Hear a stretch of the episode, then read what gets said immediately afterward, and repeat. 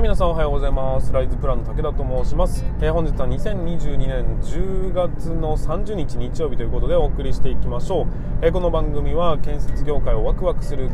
業界に現場ラボの提供でお送りさせていただきます。ということで本日はね、えーと、日曜日ということもありますんでちょっとね緩やかな感じで進めたいなとは思ったんですけども、えーとまあ、まず十勝はですね今現在十勝バレーまではいかないかな、えー、雲が見えておりますが非常に暖かい気候ということで、えーとまあ、明日がねハロウィンということもありますんで各所でなんかイベントごとが行われておりましてうちの娘もなんかこう仮装してどっか出かけてきましたねという感じなんですけども、えーとまあ楽しいイベントはいいんじゃないでしょうか。僕はですね明日のイベントイベント時が我が家のね、えー、ハロウィンに向けて着々と準備を進めたいなというふうに思ったりしておりますが、まあ、水面下で、えー、分からないようになんかやってます。はいということでえーと、昨日ですね、昨日ですね、昨日の夜から今日の、えー、朝にかけてといいますか、えー、お酒を飲んでまして、ちょっと久しぶりにね、えー、街に出て、えーと、飲んできたんですけどもその時に、えーと、とある電気業を営んで営んでるわけじゃないね、えー、の社員の方と一緒に飲んでたんですよ。で最初はたわいのない話から始まったんですが、えーと教育の話に移っていきましてもう全然あのあいつら育たねえと。いうような感じの話から実際どうすればいいんすか？みたいなね。そんな会話になりまして。で結構熱い話になったんで、まあ、その辺のその一部みたいなところをちょっとかいつまんでお話ししたいなっていうのが、えー、今日のテーマにさせていただきたいというふうに思います。えーとまあ、今日今日もそうなんですが、えー、車で運転する空き時間を使ってお送りさせておりおりますのでいただいておりますので、えー、多少の、ね、雑音だとかは、えご容赦いただきたいというふうに思います。で、まあ、今日はね、えー、このまま、チャプターを切らずにそのまま進めていきますが、うんとまあ、どんな話だったのかっていうと、まあ、要は、うん5年目6年目になった子が、えーと自分の頭で考えないっていうことに対して、えーと、困り果てているような、えー、そんな感じです。1年生が、えー、分からないなら分かるが、えー、5年生5年も6年も経ってくると、まあ、そろそろ自分の頭で考えて判断するようになれよと言ってるのに、えーと、例えばこのものを取ってきてくれというふうにお願いした時に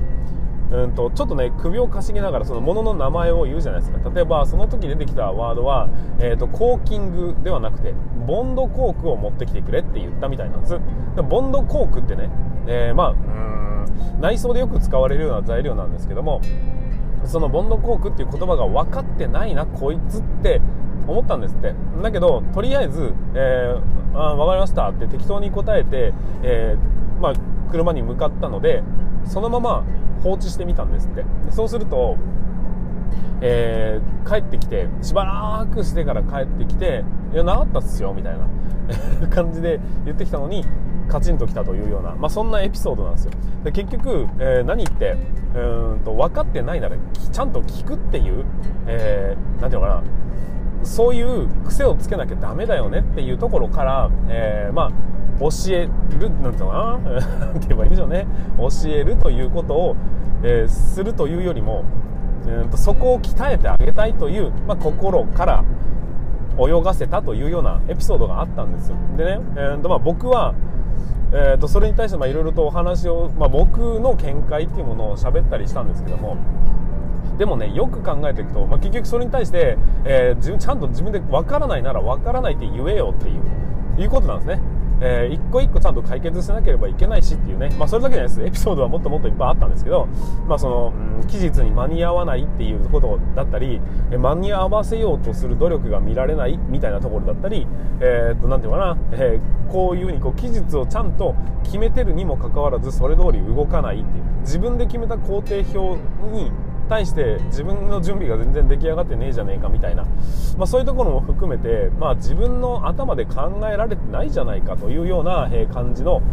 まあ、そんなねお話だったんです。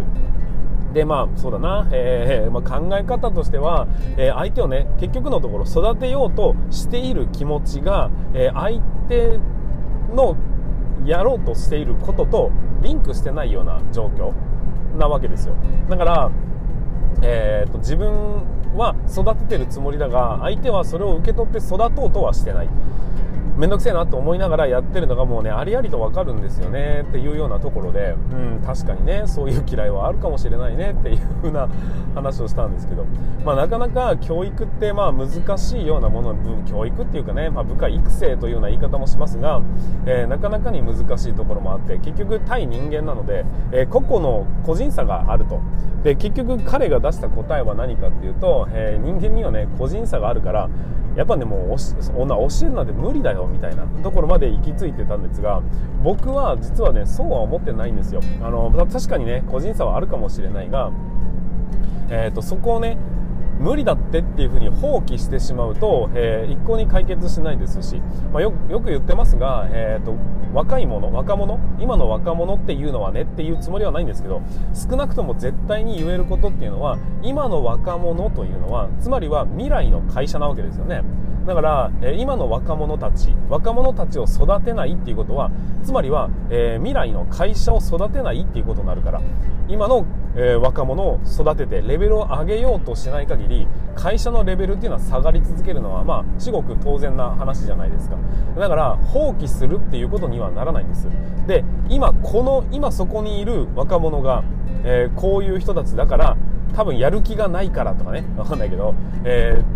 ー、自分で考えようとしないから無理だってやってしまうとおそらくですがそこから先入ってくる子どもたちの、えーと、ほとんどが無理だになってしまうんですよ。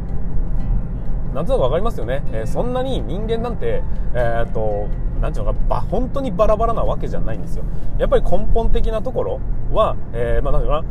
褒められれば嬉しいし怒られれば腹が立つわけですよ。その感覚っていうのは一緒なので結局能力値としては一緒なんですよ、まあ、育ってきた環境によって個性があるのはまあそれはそうなんですけどもあのだからといって無理だというふうに言い切ってしまうと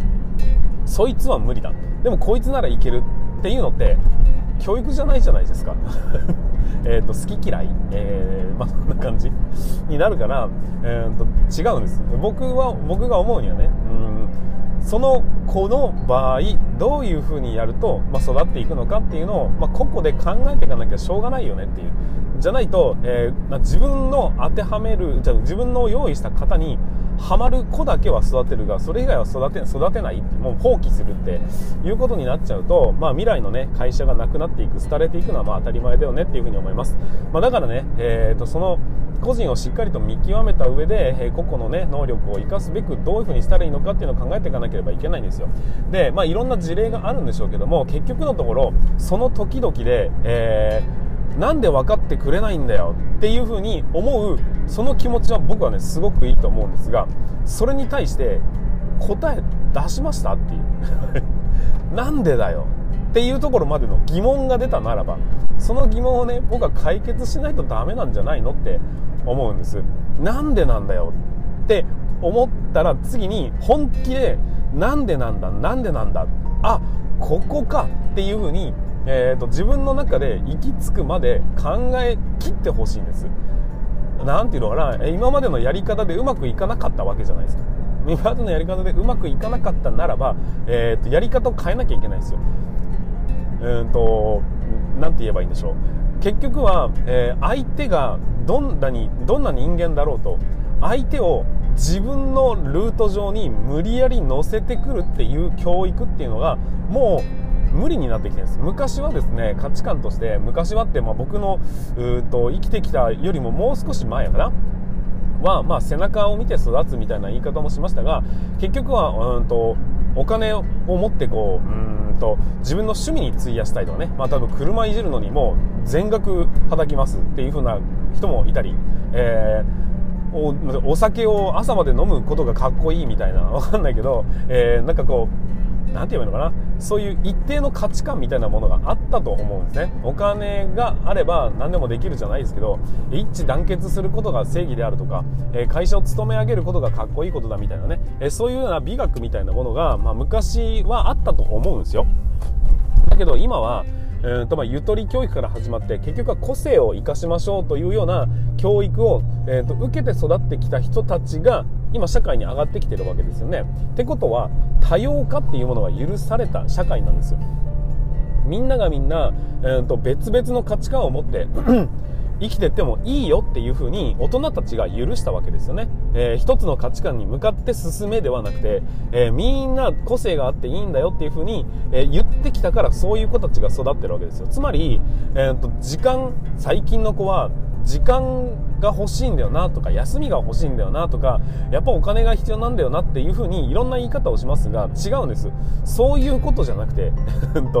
個性を許してきたのは僕ら大人なわけですね。だからその子その子によってお金を大切にしてる人もいれば時間を大切にしてる人もいれば人間関係を大切にしてる人もいれば、えー、自分のねゲームの時間を大切にしてる人だっているわけですよ。そういうふうに個々のうんと個性というものが、えー、許される社会で生きてきたんだから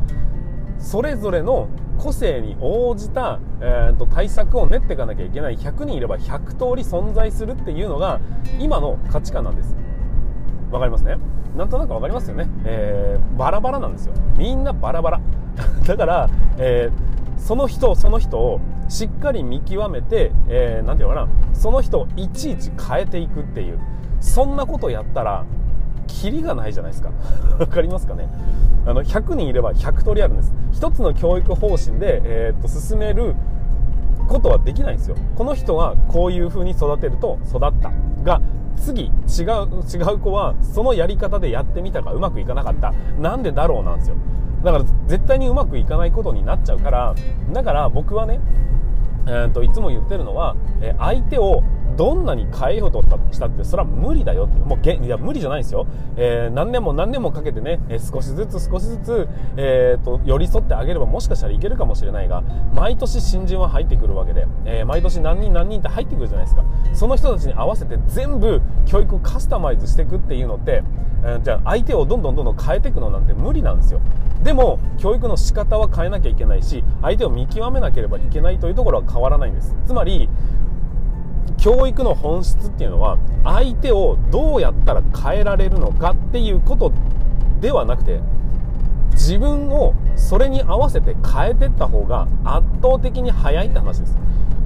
わかりますかね？相手を変えようと思ってもそれは無理で、えーと個性があるんだから。それを一つの個性に当てはめるべくなんとかねねじ込んでいくっていうパワープレーをしたとしても結局はねどっかでこう破綻するというか、えーと、どんなに力をかけてもそれは無理だよねって話になるからそれを一生懸命やってってもうんと労力の無駄遣いになってしまう可能性が非常に高いんです。だって個性が許されてるんですから。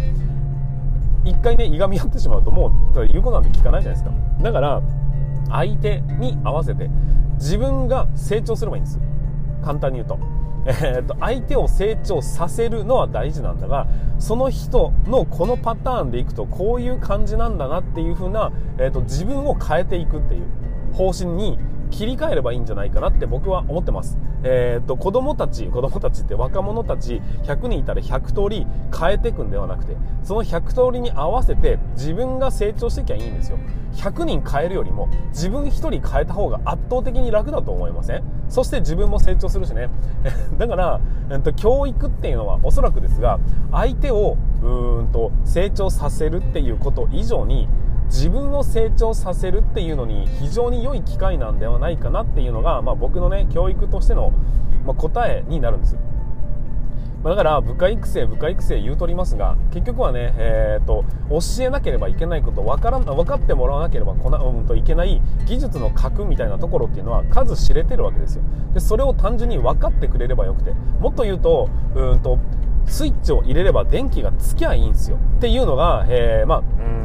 本質じゃないですか。そのやり方がね、えー、いかようにでも実際はできるんだが、この会社のやり方があるっていう風に型にはめていくのもいいことなんだけども、そうじゃなくて、もっともっと柔軟に、そういうやり方じゃなくても、うまくいく方法が相手に、うん、合わせた結果あるのであれば、じゃあそういう方向でこの子は伸ばそうとか、えー、いう風に自分の方が切り替えていくっていう風に考えていければ、まあ、多分ねその難しいことを考えるよりも自分が柔軟に対応する。まあ